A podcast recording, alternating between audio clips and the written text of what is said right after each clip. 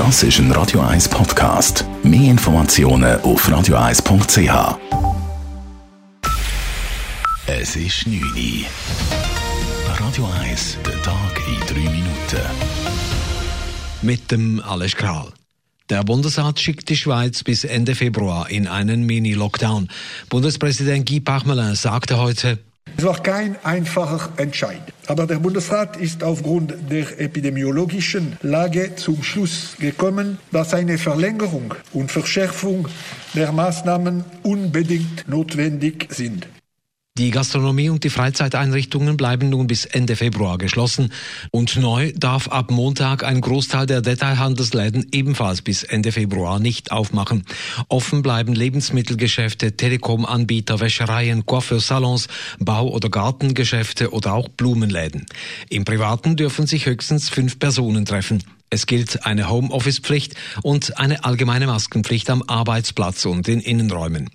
Der Bundesrat begründet dies mit der massiv ansteckenderen britischen Virusmutation, die zu einer dritten Corona-Welle führen und die Schweizer Fallzahlen von einem immer noch hohen Niveau aus explodieren lassen könnte. Jetzt habe man einen Vorlauf von mehreren Wochen, sagte Gesundheitsminister Alain Berset. Wir sind vor dieser Explosion der Fälle, aber wir sehen, dass in anderen Ländern das genau die gleiche Situation Anfang Dezember war. Wir sind vorher, das ist genau die große Differenz. Zu den neuen Einschränkungen gibt es für die Wirtschaft auch Finanzhilfen. So gilt neu automatisch jeder Betrieb als Härtefall, der mehr als 40 Tage schließen muss, also neu auch Teile des Detailhandels.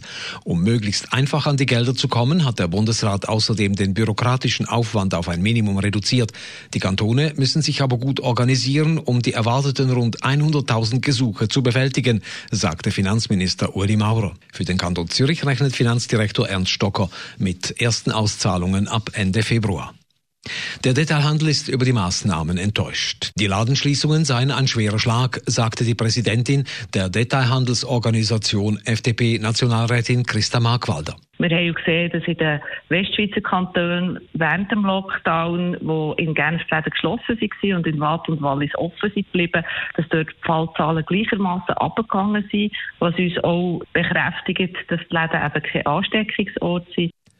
Die Maßnahmen würden viele Geschäfte in eine existenzbedrohende Lage bringen.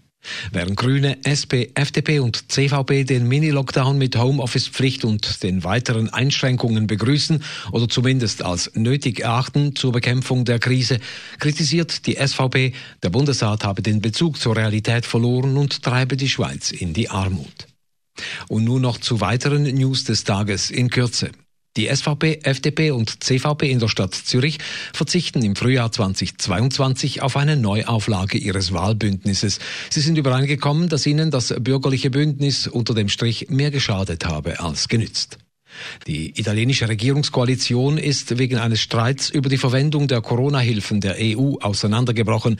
Der kleine Koalitionspartner Italia Viva kündigte Regierungschef Conte seine Unterstützung auf und zog seine beiden Ministerinnen aus dem Kabinett in Rom ab.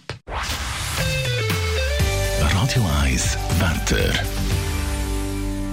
In der Nacht bleibt es nass, die Schneefallgrenze die sinkt allmählich auf 800 bis 1100 Meter, aber dazu gibt es auch kräftige Südwestwind. Morgen am Donnerstag ist es weiterhin stark bewölkt, es regnet teils kräftig und Schnee gibt es bis in tiefe Lagen. Temperaturen den ganzen Tag durch um 2 Grad. Das war der Tag in 3 Minuten.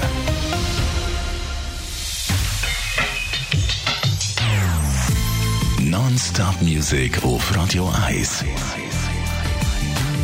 die besten Songs von allen Zeiten. Nonstop. Radio 1.